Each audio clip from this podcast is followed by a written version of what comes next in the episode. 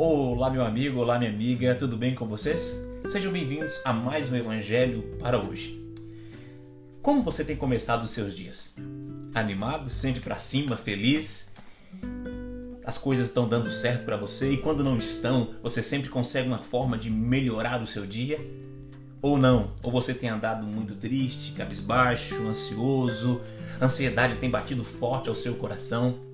Sabe, tem uma característica que sempre me diz quando a ansiedade quer bater ao meu coração. Sabe qual é? Vou ensinar para você. Quando eu percebo que aquela partícula chamada partícula passivadora é um pronome, se tem sido usado muitas vezes pelo meu coração e pela minha mente. Quando eu começo sempre a pensar assim: ah, será que vai dar certo?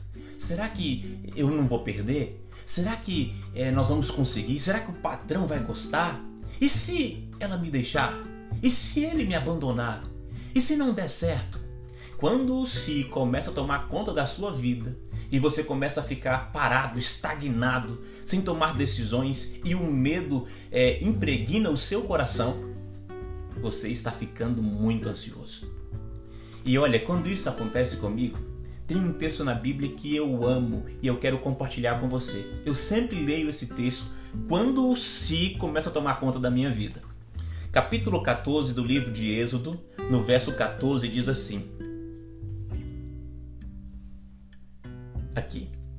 O Senhor pelejará por vós, e vós vos calareis.